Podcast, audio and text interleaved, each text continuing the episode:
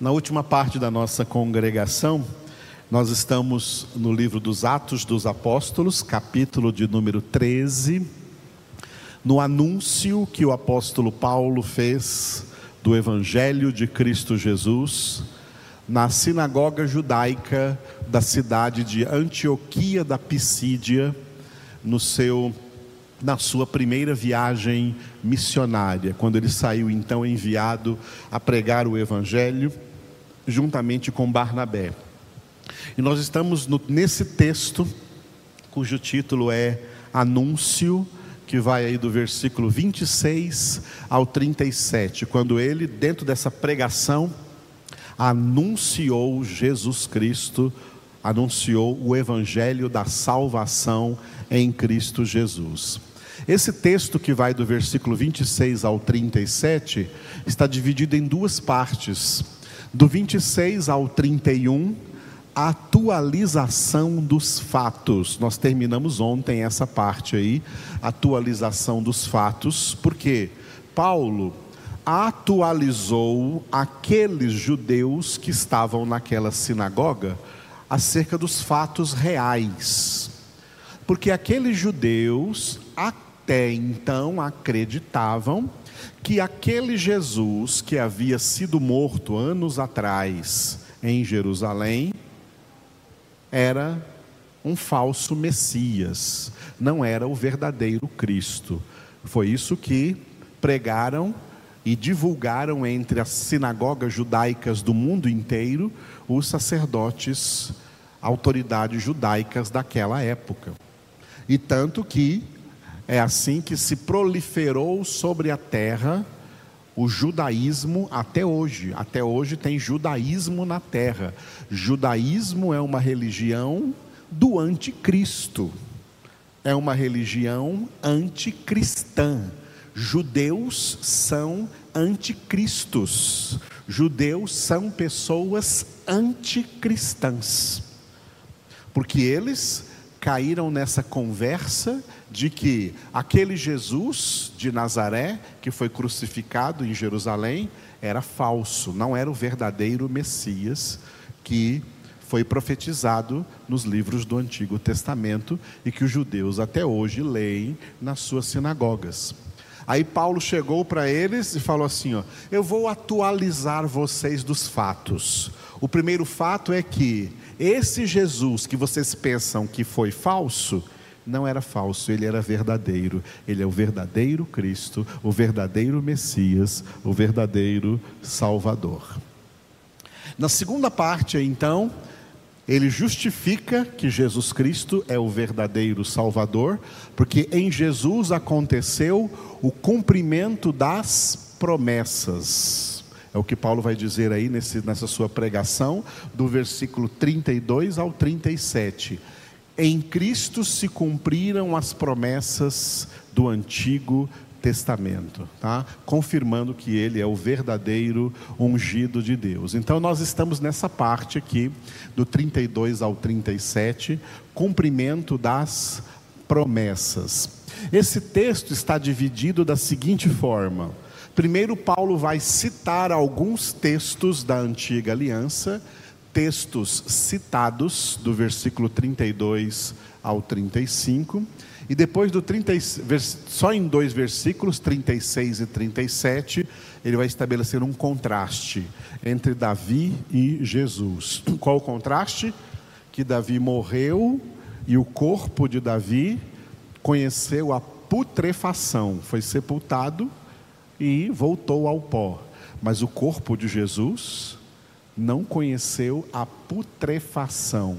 O corpo dele não se decompôs, ele foi ressuscitado, porque uma das promessas que se cumpriu em Jesus foi essa: não deixarás a minha alma no Hades, na morte, e nem permitirás que o teu santo conheça a corrupção. A corrupção ali é a decomposição física a decomposição do seu corpo. Jesus não sofreu no seu corpo decomposição. Ele foi ressuscitado antes que esse processo começasse e está com seu corpo glorioso agora sentado à destra do Pai. Mas hoje nós vamos nos concentrar aqui, ó, nesses textos bíblicos citados pelo apóstolo Paulo, do versículo 32 até o versículo 35. Quais foram esses textos? Vamos ver aqui. Foram três textos. Salmo 2:7, que é o que vamos ver hoje, tá? Aqui nos versículos 32 e 33 de Atos. Depois, à noite veremos Isaías 55:3, que é o que está em Atos 13 e 34. E pela graça do Senhor, sábado que vem, Salmo 16, 10, que está em Atos 13, 35. Esses foram os três textos citados pelo apóstolo Paulo, ok? Então, hoje vamos ficar com o Salmo 2, versículo de número 7, versículo citado em Atos 13, 32, 33. O versículo 32, o título é Evangelho da Promessa. E o versículo 33, meu filho. Deus falando com Jesus que ele é seu filho, meu filho. O 32 primeiro, versículo 32. Nós vos anunciamos o evangelho da promessa feita a nossos pais. 33.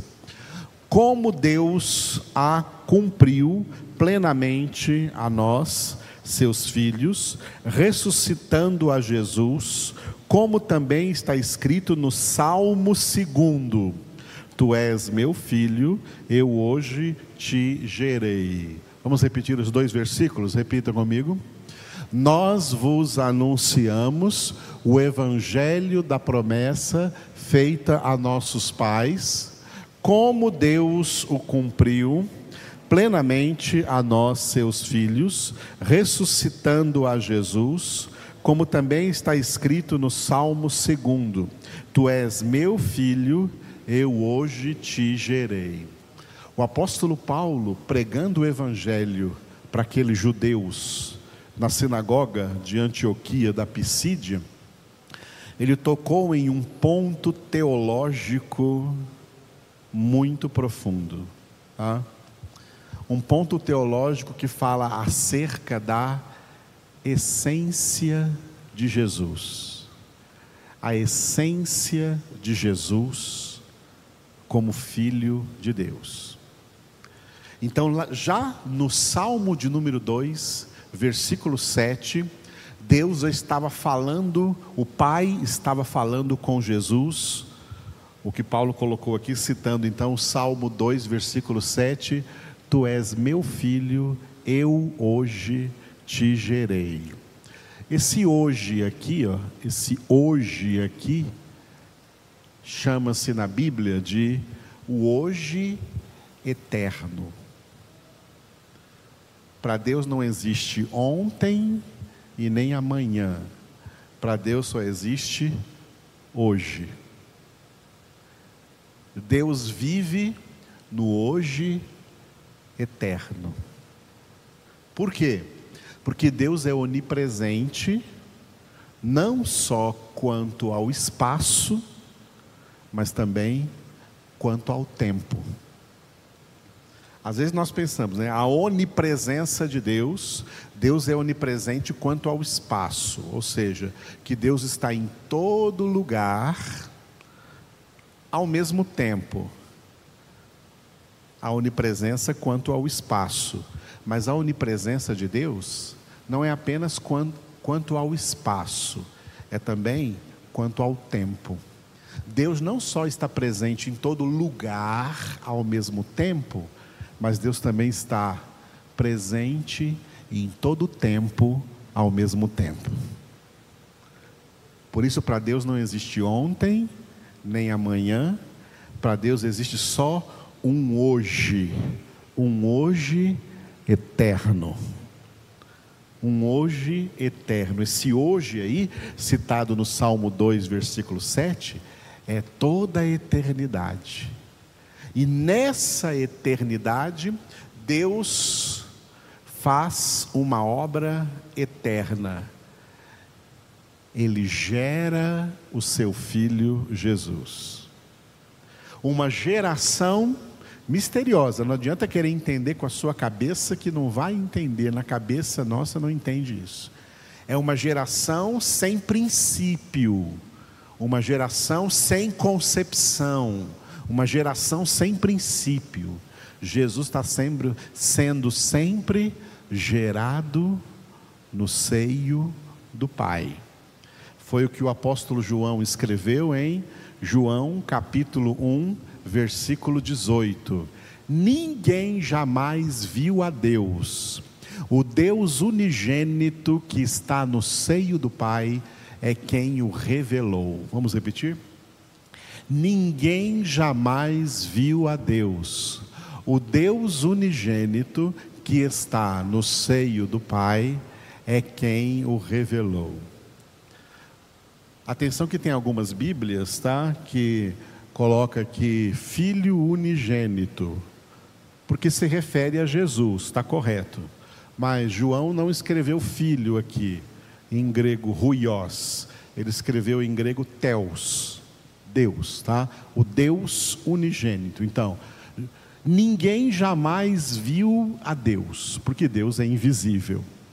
O Deus unigênito, Deus único gerado, unigênito, único gerado, um Deus gerado.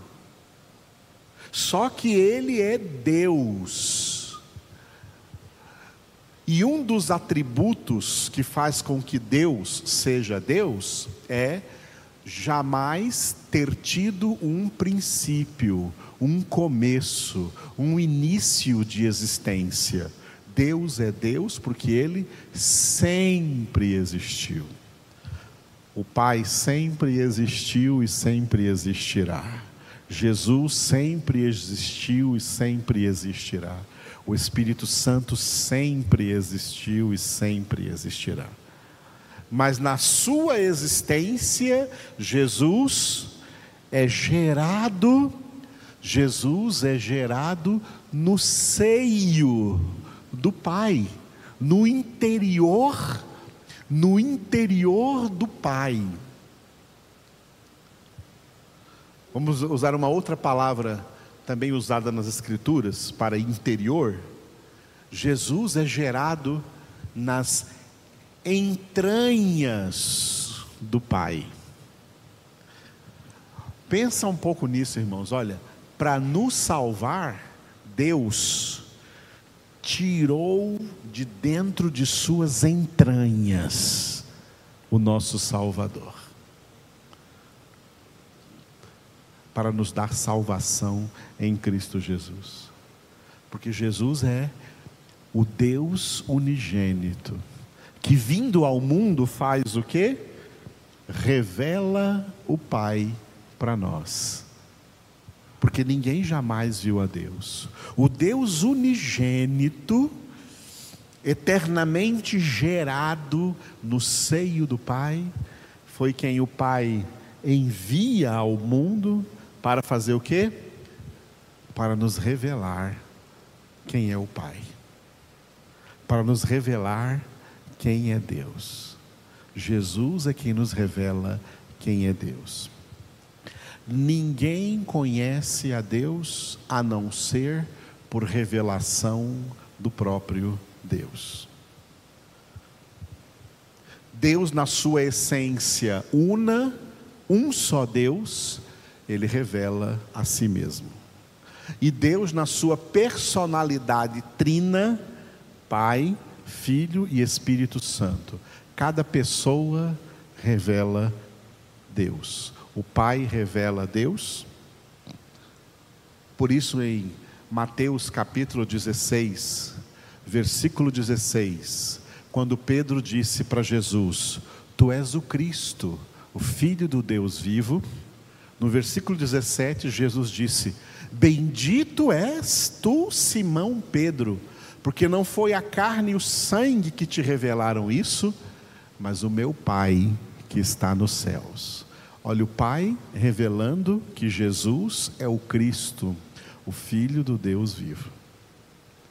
Em Mateus capítulo 11, do versículo 25 para frente, Jesus diz assim: olha, Ninguém conhece o Pai senão o Filho e aquele a quem o Filho o quiser revelar. Aquele a quem o Filho o quiser revelar. Jesus também faz acepção de pessoas. Ele só revela o Pai a quem ele quiser revelar. A quem ele não quer revelar, ele não revela. Ele revela o Pai a quem ele quiser revelar. O Pai revela, Jesus revela, e o próprio Jesus pregou muitas vezes, especialmente naquela pregação maravilhosa de João 13 até o 17, João de 13 a 17, pregação única ali no Evangelho segundo João, especialmente nos capítulos 14, 15 e 16, Jesus falou acerca do ministério do Espírito Santo. João 16, 13: O Espírito da Verdade vos guiará toda a verdade. Ou seja, o Espírito Santo revela quem é Jesus. O Espírito Santo revela quem é o Pai. O Espírito Santo nos leva a clamar, como Paulo disse em Romanos 8, Abba, Pai. O Espírito Santo testifica com o nosso espírito que somos filhos de Deus. Romanos 8, Romanos 8, 16. Só quem revela Deus é o próprio Deus. E mesmo que alguém receba esse conhecimento de Deus por revelação de Deus, a gente não consegue revelar Deus a outras pessoas. A gente consegue falar de Deus a outras pessoas. A gente consegue anunciar o Evangelho a outras pessoas. Mas essas pessoas a quem nós pregamos o Evangelho, elas só serão convertidas se o próprio Deus se revelar a elas. Se o Pai agir revelando, se Jesus agir revelando, se o Espírito Santo agir revelando. E Deus só se revela a quem ele quiser se revelar e dos outros ele se esconde. É por isso que os primeiros pregadores da igreja primitiva, no século 2 para o século 3, eles davam a Deus dois títulos em latim: o Deus revelatus e o Deus absconditus. O Deus revelatus é o Deus que se revela a quem ele quiser se revelar. E o Deus absconditus é o fato de Deus se esconder daqueles a quem ele não quer se revelar, porque ele resiste os soberbos. Aos soberbos Deus não se revela. Ele se revela aos humildes. Por isso está escrito no livro dos Salmos que a intimidade do Senhor é somente para aqueles que o temem, aos quais ele dá a conhecer a sua aliança, aos quais ele revela a sua aliança.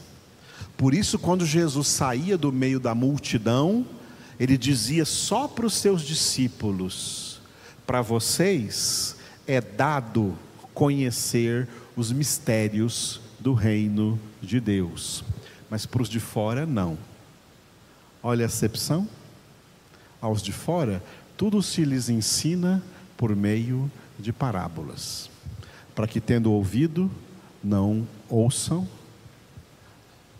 não entendam, não compreendam, não se convertam e não sejam salvos, porque Deus resiste os soberbos e dá graça aos humildes. Portanto, acerca de Jesus, para encerrar, nós temos que entender o que eu coloquei aqui nesse último slide. Jesus, gerado, não criado, consubstancial ao Pai, ou seja, da mesma essência divina do Pai, foi feito verdadeiro Deus e verdadeiro homem. Leiam comigo. Jesus, gerado, não criado, consubstancial ao Pai, da mesma essência divina, verdadeiro Deus e verdadeiro homem. Essa é a nossa fé cristã, evangélica, bíblica, a nossa fé em Cristo Jesus. Por isso, por Jesus ser tudo isso, Ele é o nosso Salvador.